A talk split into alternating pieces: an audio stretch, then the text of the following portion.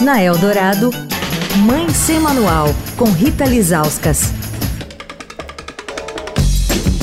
Mãe Sem Manual de volta essa semana falando sobre uma pesquisa que está sendo feita com bebês na Faculdade de Medicina da USP, que vai mapear a importância dos primeiros mil dias de vida desses pequenos, entender ainda mais, né, porque esses três primeiros anos são tão cruciais para o desenvolvimento saudável dessa criança.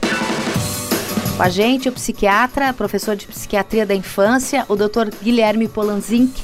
Doutor, ontem a gente falou sobre esses estímulos positivos que devem ser dados a essas crianças, né, pelos cuidadores.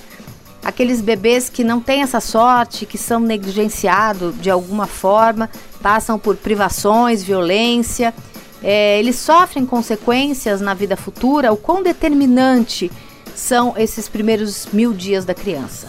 Felizmente, o desenvolvimento é muito dinâmico e a gente tem muitas oportunidades ao longo do tempo. Então, nada do ponto de vista de desenvolvimento a gente pensa que é determinante. Mas, claro, se a gente está falando de situações muito graves, né, então com uma força, um peso muito grande e uh, muito precoce, a chance de que realmente sejam persistentes é muito, muito grande. Então, a gente tem vários estudos e situações em, em, diversos países do mundo que, que mostram que realmente situações graves, como exposição à guerra, exposições à negligência muito importantes nos primeiros anos, mantêm prejuízos ao longo do tempo, mas podem sim ser uh, atenuados.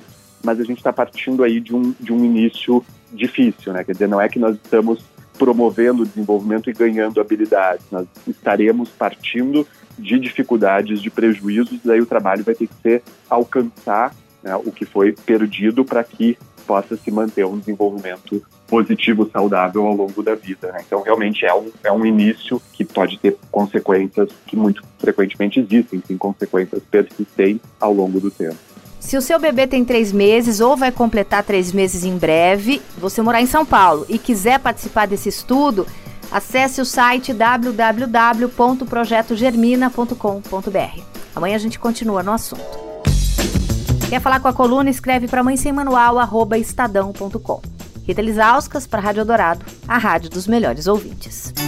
Você ouviu Mãe Sem Manual, com Rita Lisauskas.